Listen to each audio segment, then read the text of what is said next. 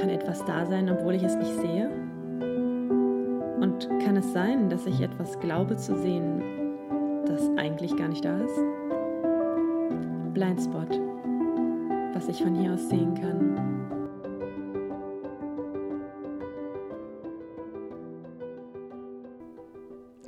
Hallo, hallo.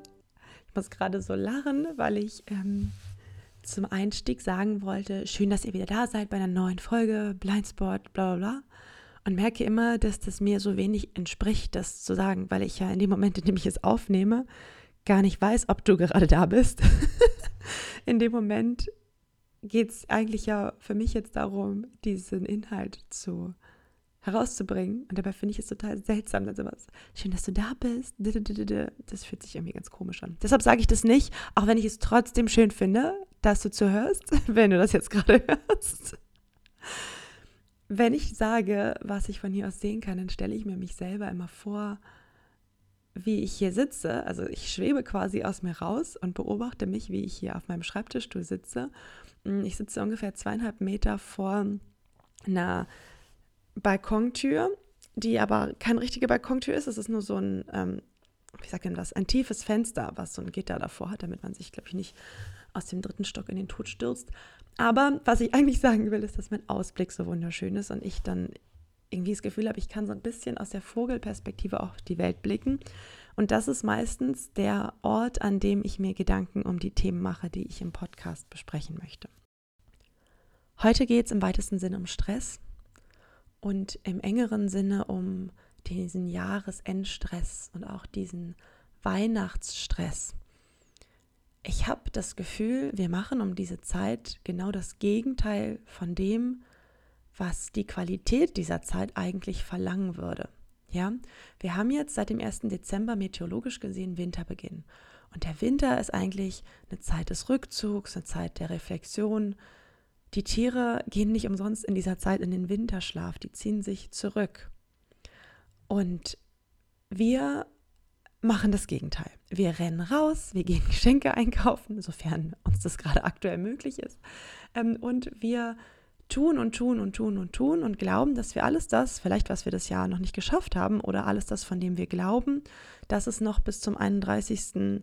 Dezember oder zum 24. Dezember gemacht werden muss, dass wir das jetzt alles noch schnell machen. Hm. Wir machen uns kalendarisch Druck. Und dann, ja, haben wir dieses Gefühl, etwas nicht bewältigen zu können. Das ist genau die Definition von Stress. Du bist überfordert, du hast das Gefühl, du kannst das nicht bewältigen und dann hat man diese Alarmbereitschaft die ganze Zeit im Körper und das ist überhaupt nicht gesund. Und noch dazu, gerade im Winter, in dem es eigentlich ein bisschen besinnlicher zugehen sollte, in dem wir uns ja auch Zeit nehmen können, das Jahr mal ein bisschen Revue passieren zu lassen.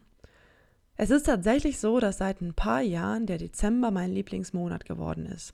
Aber auch nur deshalb, weil ich es geschafft habe, die To-Dos, die ich über das Jahr habe, so zu entzerren, dass ich nicht alles in diesem Monat dann machen muss. Und auch, weil ich mir so ein paar Regeln auferlegt habe, denen ich folge, damit dieser Monat für mich entspannt wird, weil ich zum Beispiel total gerne die Wohnung in Ruhe schmücke oder mich mal hinsetze und überlege, was dieses Jahr eigentlich Cooles passiert ist oder was ähm, Hindernisse waren, die mir begegnet sind. Ähm, wie so auch der, ich nenne es immer so ein, so ein Wellenverlauf. Ne? Das Leben verläuft ja immer in so Wellen, mal ist gerade alles schön, dann geht es wieder runter. Und oft glauben wir, wir müssen nur über diesen einen Punkt kommen und dann geht es nur noch aufwärts.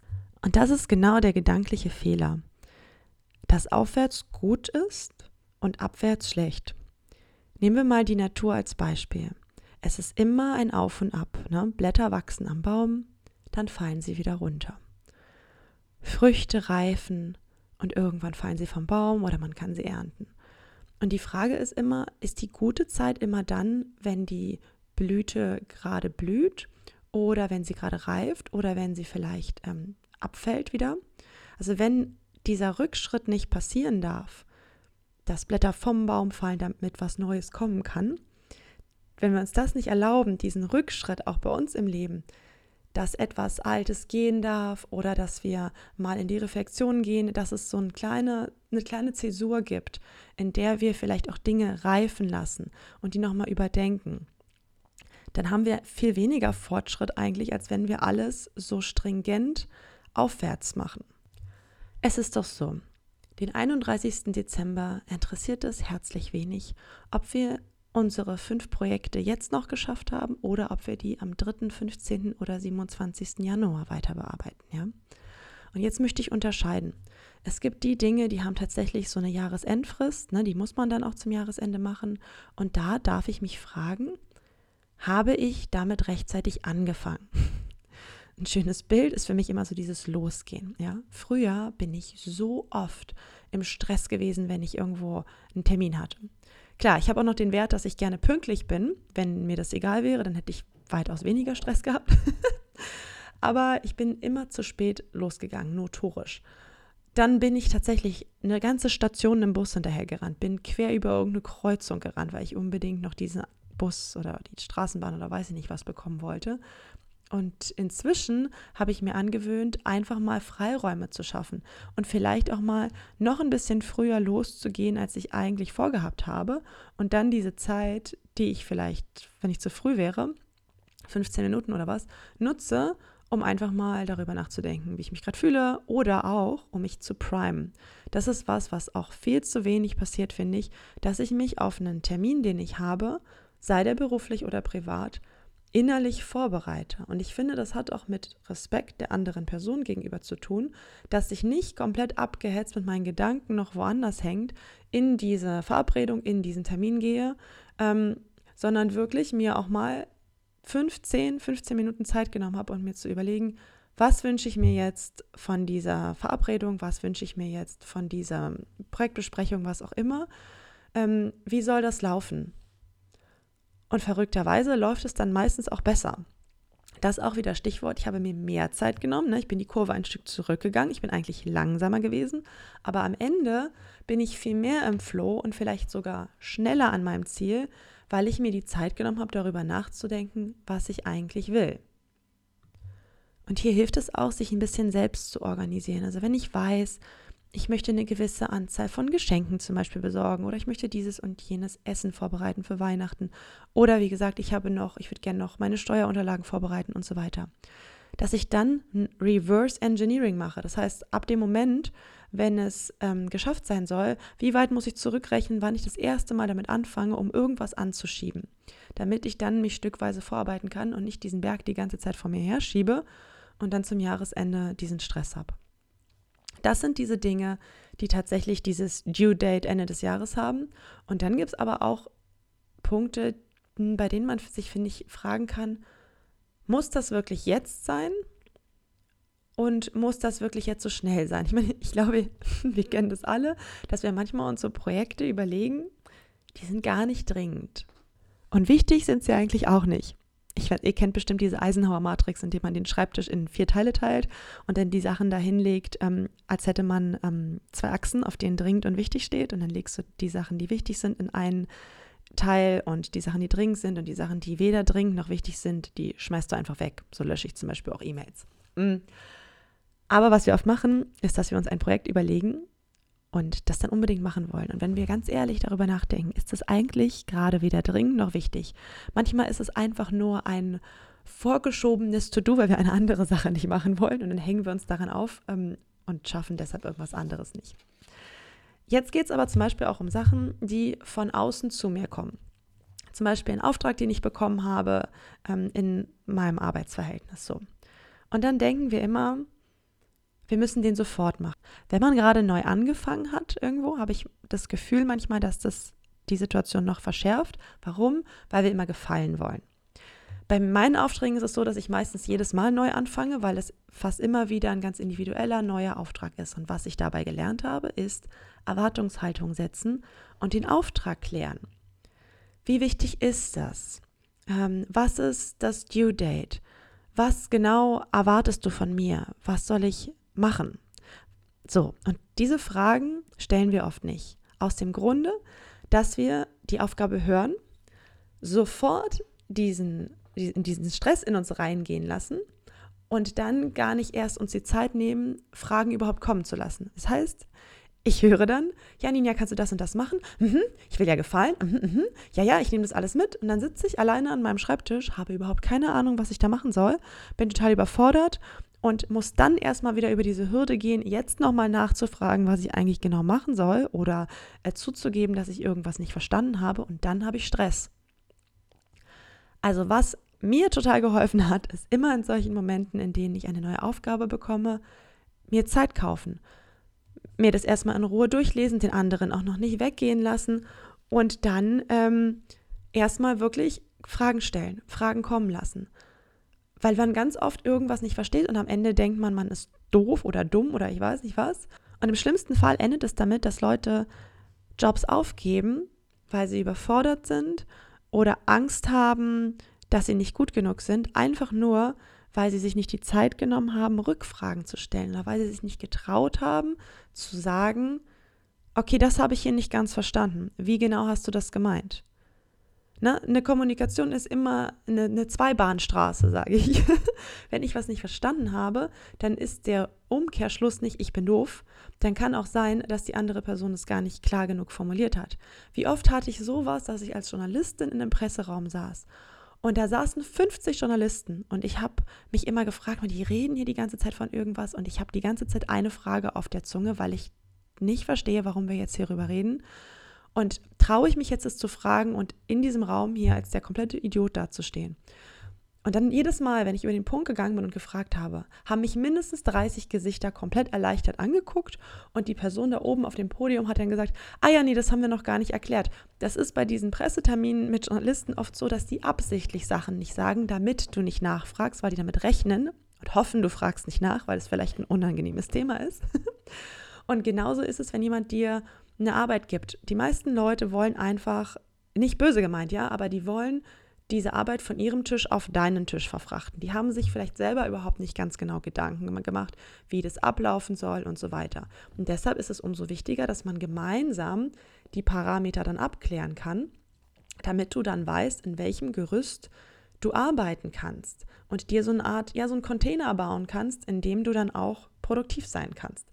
Anstatt ähm, die ganze Zeit rumzuraten oder dir dann ja mühselig irgendwelche Informationen zu beschaffen, so, so heimlich, weil man nicht zeigen will, dass man es eigentlich gar nicht wusste. Und das ist so ein Blödsinn. Da müssten wir wirklich einfach uns trauen, transparenter zu sein und uns vielleicht mal mehr diese Sachen sagen, ich muss mich hier nicht beweisen und ich muss auch nicht immer gefallen. Sondern wir wollen ja hier irgendwie auch effizient zusammenarbeiten und darum geht es doch. So, das mal in Bezug aufs Berufliche. Im Privaten geht das weiter. Ne? Wir haben gewisse Ansprüche jetzt gerade an Weihnachten, an Geschenke. Da habe ich ein Stichwort, ist dieses Überraschen. Du möchtest jemanden überraschen, aber du hast die andere Person gar nicht gefragt, ob die gerne überrascht werden möchte. Ich mache das zum Beispiel inzwischen mit meinem Vater so, dass wir uns immer Anfang Dezember oder Ende November zusammen treffen, haben einen total gemütlichen Tag, gehen gemeinsam shoppen, lassen uns inspirieren, kaufen uns gegenseitig etwas, was dann nachher unter dem Weihnachtsbaum liegt und helfen uns auch noch so, was wir den anderen Familienmitgliedern schenken wollen. Unter dem Weihnachtsbaum gibt es dann für meinen Vater und mich in dieser Konstellation keinen Überraschungseffekt. Es gibt aber auch keine böse Überraschung. Und da sind wir einfach übereingekommen, dass für uns beide das schöner ist, keine Überraschung zu haben, aber dafür einen gemeinsamen schönen Tag. Mm, und diese Erwartung zu setzen und bei anderen Menschen abzufragen und mit deiner eigenen zu matchen, hilft total, sich den Stress zu nehmen. Eine andere Sache ist mit dieser Vorbereitung aufs Fest.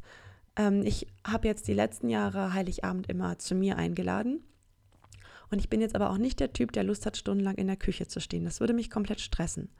Ich weiß aber zum Beispiel, dass meiner Mutter das sehr unangenehm ist, wenn sie einfach nur zu Gast kommt und nichts mitbringt. Die möchte immer was mitbringen. Das heißt, was wir immer machen, ist, dass wir dann absprechen, wer bringt was. Jemand bringt ein bisschen was fürs Dessert mit und ähm, welche Hauptspeise wollen wir machen. Und dann bereiten wir das irgendwie zusammen zu. Den Stress habe ich nur dann, wenn ich mir einbilde, ich bin nur die perfekte Gastgeberin, wenn ich alles alleine mache. Und vielleicht ist, dass ich alles alleine mache, für die anderen überhaupt nicht das Schönste. Und bevor ihr euch diesen ganzen Stress macht, hilft es immer, einfach mal die anderen Personen zu fragen, was für die eigentlich schön wäre oder ob das für die überhaupt so wichtig wäre, dass ihr jetzt diese eine Sache macht, die euch überhaupt gar keinen Spaß macht und die euch die ganze Zeit stresst. Wichtiger Punkt, um das zu erreichen, da ein bisschen entspannter zu sein, ist zuzugeben, wie es mir gerade geht.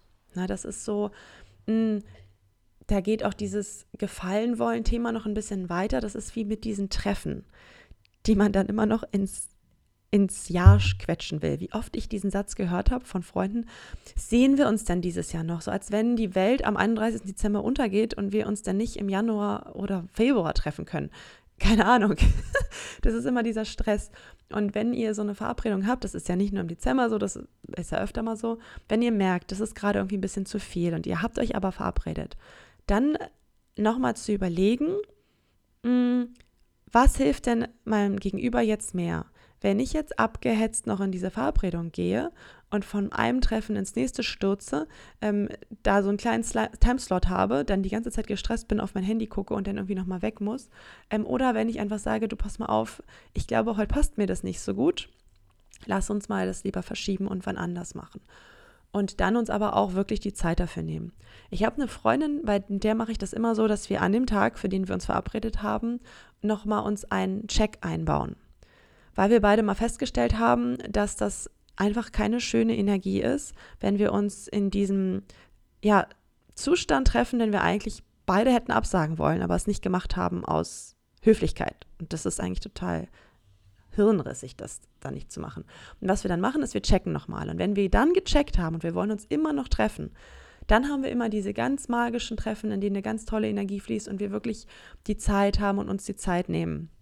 Und wir erlauben uns aber zwischendrin auch wirklich mal zu sagen, du, mh, hm, das fragen wir uns auch gegenseitig, bist du sicher, dass wir uns heute treffen wollen? Und wenn die andere dann schon so ein, hm, weiß nicht hat, dann sagen wir, komm, dann machen wir nochmal einen anderen Tag aus und machen das dann in Ruhe.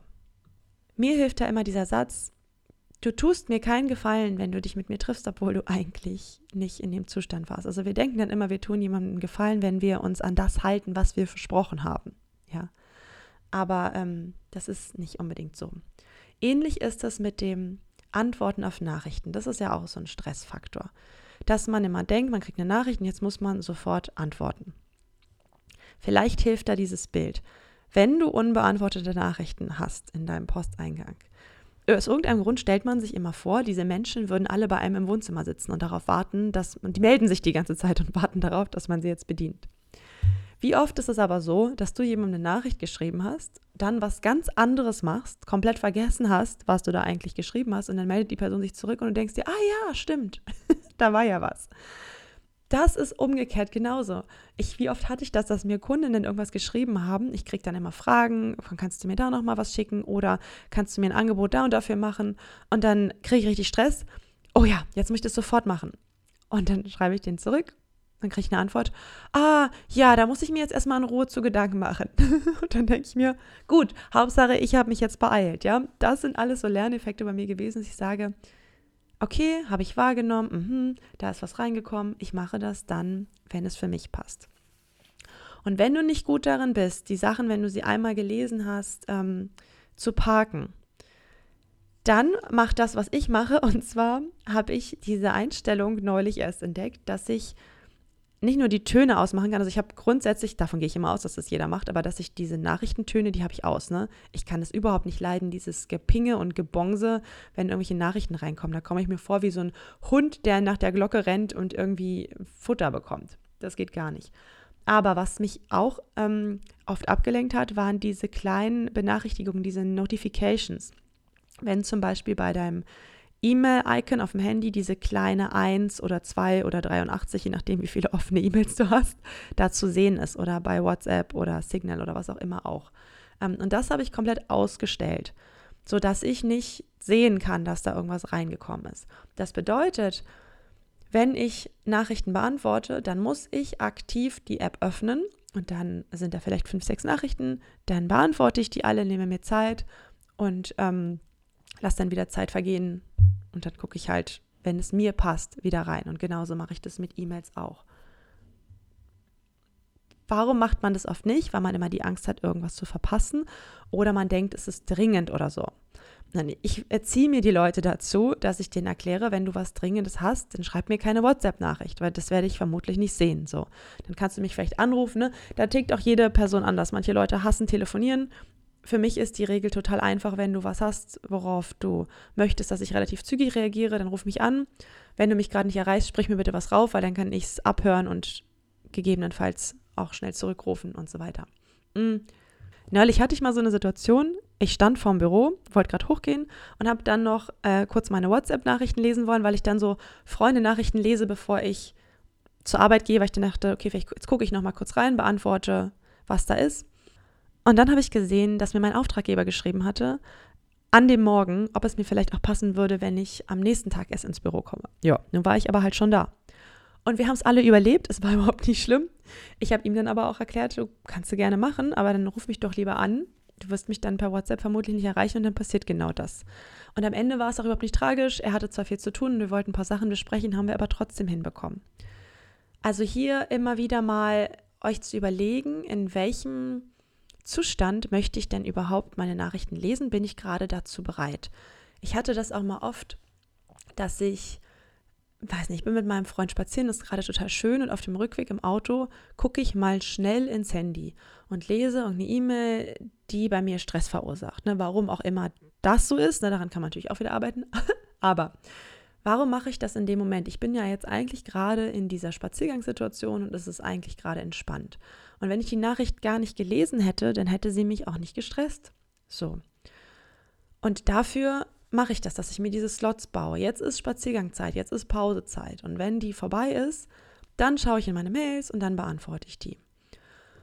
Und ähm, vielleicht mal auch umgekehrt gesehen, das ist gar nicht immer schön, wenn Leute immer antworten.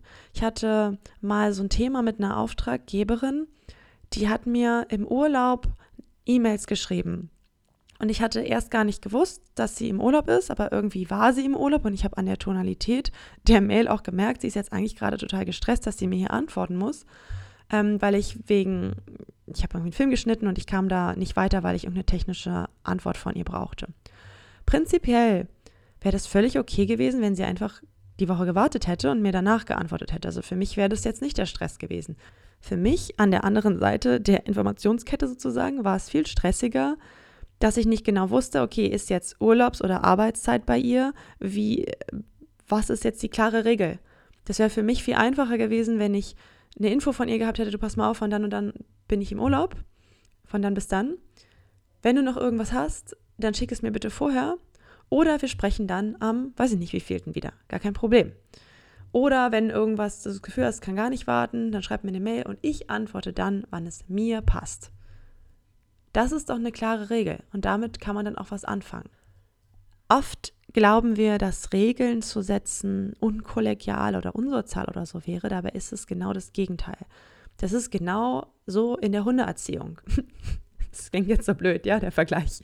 Aber ähm, Hunde brauchen Regeln und für den Hund ist es viel weniger stressig, wenn der diese klare Regel hat, dass er zum Beispiel weiß, ich bin ähm, der Letzte, der ins Haus geht oder ich bin, ähm, ich weiß, wann ich zu kommen habe und wann ich nicht zu kommen habe und wenn ich aber die ganze Zeit Mixed Signals setze, dann ist das für den Hund Stress. Und viele Hundebesitzer denken immer, ach, der Arme, nein, der soll doch machen, wie er denkt. Das ist aber für den gar nicht so entspannend. Und es ist bei Kindern oft auch so. Ich merke immer dann, dass ich Stress bekomme, wenn ich mir den Tag nicht ordentlich geplant habe und wenn ich an die Mädels keine Erwartungshaltung gesetzt habe. Dann stehen die alle fünf Minuten, gerade wenn jetzt ähm, Homeschooling-Zeit war, stehen die alle fünf Minuten vor dem Schreibtisch und wollen irgendwas. Wenn wir uns aber morgens hingesetzt haben und gesagt haben, pass mal auf, wir machen jetzt alle die erste Aufgabe. Und wir erzählen uns alle gegenseitig, was wir gerade machen. Und jetzt treffen wir uns in einer Stunde hier wieder. Und dann gehen wir durch, wer noch irgendwelche Fragen hat. Das ist, wir das bündeln und uns einen Plan machen, ja. Das ist oft einfacher gesagt als getan, weil der Plan dann ja doch immer wieder irgendwelchen ähm, situativen Veränderungen unterliegt. Aber ich merke das bei mir. Ich kriege dann Stress, wenn ich mir, wenn ich mich nicht geprimed habe, wenn ich mir nicht die Zeit genommen habe, kurz darüber nachzudenken, wenn ich mir erlaubt habe, kurz zu sagen, Leute, jetzt mal kurz ins Zimmer, jetzt mal kurz ruhig, ich muss mir mal fünf Minuten Gedanken machen und dann können wir das alles zusammen durchgehen und dann auch eins nach dem anderen. Genauso wie das Kinder machen, brauchen wir das genauso. Mir hilft das ungemein, wenn ich meine To-Dos zum Beispiel aufschreibe und mir dann so wie Art Karteikarten mache und die dann alle so hintereinander lege, damit ich immer nur eine Sache sehe. Und während ich diese eine Sache mache, mich auch nur auf diese eine Sache konzentriere und nicht nebenbei noch Nachrichten beantworte und nebenbei noch ähm, mir Gedanken über irgendwas anderes mache, sondern dann ist wirklich Konzentration auf diese eine Sache. Und wenn die dann weg ist und ich die geschafft habe, dann nehme ich wirklich diese Karte wie körperlich nehme ich diese Aufgabe weg ne, und packe sie zur Seite. Und was auch hilft, um den Stress zu reduzieren, ist mit Sachen einfach mal anzufangen und nicht immer zu erwarten, dass ich diese ganze Aufgabe in einem schaffe. Ich habe tatsächlich eine Datei auf meinem Desktop liegen, die nennt sich Erkenntnis des Tages. Die hatte ich irgendwann mal vor ein paar Jahren, weiß ich nicht. Und ich habe sie da liegen lassen, weil ich sie so schön finde. Und da steht drin, man muss nicht alles auf einmal machen. Das war tatsächlich so eine Erkenntnis, die hatte ich vorher nicht. Kam mir dann plötzlich. Ich kann einen Podcast auch zur Hälfte hören. Ich kann ein Video zu einem Drittel schauen oder nur die erste Seite von einem Klavierstück lernen. Das war so befreiend, als ich irgendwann herausgefunden habe, dass das ja möglich ist und dass ähm, ich die Sache nie ganz zu Ende schaffen muss und dass ich das auch so nicht auf meine To-Do-Liste schreibe. Ich will dieses Klavierstück lernen, sondern ich will vielleicht die ersten fünf Takte lernen. Und natürlich will ich am Ende das ganze Stück können, klar. Aber was ist denn, wenn ich das geschafft habe? Dann will ich das nächste Stück können. Das ist genauso wie wenn ich 350 Human Design Videos geguckt habe und dann will ich das 351. auf jeden Fall auch gucken. Es ist ja nicht zu Ende. Und das ist, glaube ich, der Trugschluss, den wir manchmal haben, dass wir immer denken, wenn wir eine Sache fertig haben, dann können wir uns endlich ausruhen und dann ist es zu Ende. Und manche Sachen wären total schade, wenn sie zu Ende werden. Zum Beispiel möchte ich immer meine Finanzliste aktualisieren und dann will ich die immer fertig haben. Jetzt stell dir aber mal vor, meine Finanzliste wäre bis in alle Ewigkeit fertig. Das würde ja bedeuten, dass auch nichts mehr reinkommt und ich auch nichts mehr ausgebe. wie, wie schade wäre das denn? Dann wäre ich auch in gar keinem Flow mehr es ist ja nie zu Ende. Es geht immer irgendwie weiter. Es passiert immer was Neues. Es gibt eine neue Sache, die uns begeistert, die wir lernen wollen. Oder es kommt wieder ein neuer Task. Deswegen bringt es überhaupt nicht, sich bei jedem Einzelnen in so einen Stress fallen zu lassen. Also wenn man das, finde ich, mal verstanden hat, dass immer wieder was Neues kommt, dann kann man sich auch viel besser erlauben, die Sachen, die man gerade macht, langsamer zu machen. Und wenn man dann noch im Kopf behält, dass langsamer manchmal auch schneller sein kann oder zumindest auch gleich schnell, dann hilft das auch nochmal. Dafür habe ich immer gerne dieses Radfahrbild in meinem Kopf. Und zwar fahre ich relativ häufig mit dem Fahrrad und ich fahre sehr gerne unter den Linden lang. In Berlin ist das so eine lange Straße, ist so ein bisschen so eine Touristraße. Da stehen ganz viele Berliner Sehenswürdigkeiten. Und wenn ich da lang fahre, so aufs Brandenburger Tor zu, dann komme ich immer in so ein schönes Gefühl, schaue mich ein bisschen um, links und rechts und fahre natürlich gemütlich hier auf meinem Mädchenfahrrad da die Straße lang. dann werde ich relativ häufig von Radfahrern überholt, die sehr, sehr viel zügiger unterwegs sind. Und was ganz oft passiert, ist, dass ich genau diese Leute zwei Ampeln später wieder treffe. Die stehen dann da vor der roten Ampel, während ich langsam angerollt komme und die Ampel dann genau auf grün springt, während ich gerade komme. Und dann überhole ich die für einen kurzen Moment. Dann überholen die mich vielleicht wieder. Und das ist ganz häufig so, dass ich mit Menschen, obwohl wir beide ein ganz unterschiedliches Tempo fahren, wenn ich eine lange Strecke mit denen teile, dass wir am Ende gleichzeitig ankommen, obwohl wir unterschiedlich fahren, weil eben noch äußere Gegebenheiten dazu kommen, ne? wie die Ampelschaltung oder manchmal hat man auch kurz angehalten und nochmal irgendwas am Weg geguckt, ne? dann stehe ich an der Ampel und dann überholen die mich wieder, dieses Bild hilft mir immer total, ähm, diesen Rhythmus des Lebens auch zu begreifen, dass es manchmal weitergeht, manchmal hältst du an und am Ende kommen alle in ihrem Tempo an und das unterscheidet sich gar nicht so groß. Also kannst du dir dein eigenes Tempo auch erlauben und das macht, glaube ich, Sinn, darüber mal nachzudenken, welches der Rhythmus ist, in dem ich mich wohlfühle. Und um den zu finden, hilft es auch, die äußeren Einflüsse zu filtern. Na, wenn ich die ganze Zeit immer nur von außen getrieben bin, dann kann ich meinen eigenen Rhythmus auch gar nicht so gut finden. Deswegen, ich darf filtern, was reinkommt, sei das jetzt, was ich in den Nachrichten zu mir nehme, wem ich auf Instagram folge, ne? welche Nachrichten ich jetzt beantworte, was ich gerade lese. Schau mal über den Tag, was du eigentlich gerade schon alles aufgenommen hast und ob du jetzt gerade überhaupt bereit bist, noch mehr aufzunehmen. Viel zu oft scrollen wir halt so ein bisschen unbewusst auch durch unser Telefon und sind eigentlich sowieso gerade schon in nicht so einem guten Zustand, lesen dann noch irgendwelche News, auf die wir gar nicht vorbereitet waren und die uns dann komplett aus dem Rhythmus werfen, in einen unguten Zustand versetzen und sowas. Und sich wirklich dabei zu beobachten und ganz genau zu überlegen, okay, macht es jetzt Sinn, das noch in mich reinzunehmen oder nicht? Das ist Information ist auch Nahrung. Und wenn du den ganzen Tag eine Scheiße isst, dann brauchst du dich nicht wundern, wenn es dir am Abend schlecht geht. Zum Beispiel erlauben wir der Natur auch viel mehr Zeit als uns selber. Hm, Früchte brauchen eine gewisse Zeit, bis sie reif sind und wir sie essen können. Und wenn wir es eben nicht abwarten konnten und alles abgepflückt haben und in uns reingestopft haben, obwohl es noch gar nicht reif war, dann kriegen wir Bauchschmerzen. Und genauso ist das auch mit Nachrichten, die wir in uns reinnehmen oder auch, hm, wenn wir jetzt glauben, wir müssen unbedingt sofort auf eine Nachricht antworten. Es ist aber in uns noch gar nicht gereift. Und dann schicken wir irgendwas Unausgereiftes raus, dann kriegt die andere Person davon Bauchschmerzen. Und dann hat die überhaupt nichts davon gewonnen, dass wir jetzt so schnell geantwortet haben, weil wir einfach ja was Unreifes verschickt haben. Ich muss gerade ein bisschen darüber lachen, dass ich mir gerade denke, wie viel entspannter, glaube ich, auch das ganze Leben in den sozialen Medien wäre, wenn jeder Mensch die Sachen, die er rausbläst, nochmal durch so einen Filter laufen lassen würde und sich überlegt, ist das jetzt wirklich hilfreich für andere Personen, was ich jetzt hier gerade kommuniziere? ja, das nur mal am Rand. Ähm, das heißt, wenn ihr gerade das Gefühl habt, es ist euch einfach alles ein bisschen zu viel, vielleicht wirklich mal bisschen hm, Nachrichten-Input runterfahren, was ich körperlich ganz schön finde und manchmal mache, das klingt total seltsam, aber das hilft enorm, ist, mm, mir eine Mütze aufzusetzen. Denn Stress kommt entweder aus dem Inneren, von meinem Körper, weil ich irgendwas in mir nicht aufgeräumt habe, oder wenn es von außen kommt, dann stell dir vor, es kommt von oben oder von unten in dich rein. Das heißt, du setzt dir eine Mütze auf, dann wird es ein bisschen ruhiger ganz plump gesprochen, oder legst dir mal die Hände auf den Kopf oder lässt dir von einer anderen Person, die du als relativ ausgeglichen empfindest, einfach mal so die Hände oben auf den Kopf legen. Das ist so schön. Oder an die Füße. Da kannst du dich entweder auf den Rücken legen und die andere Person packt die Innenflächen ihrer Hände an deine Fußsohlen und umfasst dann mit den Fingern deine Zehen. Mm.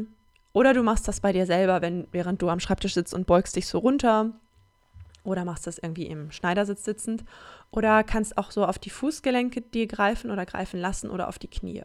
Ja, ich finde es als Partnerübung super schön, kann man aber wirklich auch total alleine machen und ähm, echt mal zwischendrin eine Hand auf den Kopf legen, Mütze aufsetzen, ein bisschen rauszoomen, um ja sich wieder selber zu spüren, sage ich mal, und auch wieder zu finden, was wollte ich denn jetzt eigentlich machen, ohne mich wie so ein Ping-Pong-Ball die ganze Zeit hin und her spielen zu lassen. So, das war's erstmal wieder. Wenn ihr Fragen habt ähm, oder in irgendeiner Form mir was erzählen wollt, was auch immer, könnt ihr das gerne per Instagram machen über blindspot-podcast oder ihr erreicht mich auch über meine Webseite ninjakeys.de. Ich packe das auch beides wieder in die Show Notes. Wenn ihr gerade das Gefühl habt, ihr hättet gerne eine sortierende Hand, ihr wollt ein Coaching haben, Human Design Reading oder was auch immer, ihr habt gerade eine total coole Business-Idee und wünscht euch jemanden, der da mal rüber guckt Meldet euch jederzeit gern und ansonsten hören wir uns schon bald hier wieder. Tschüss!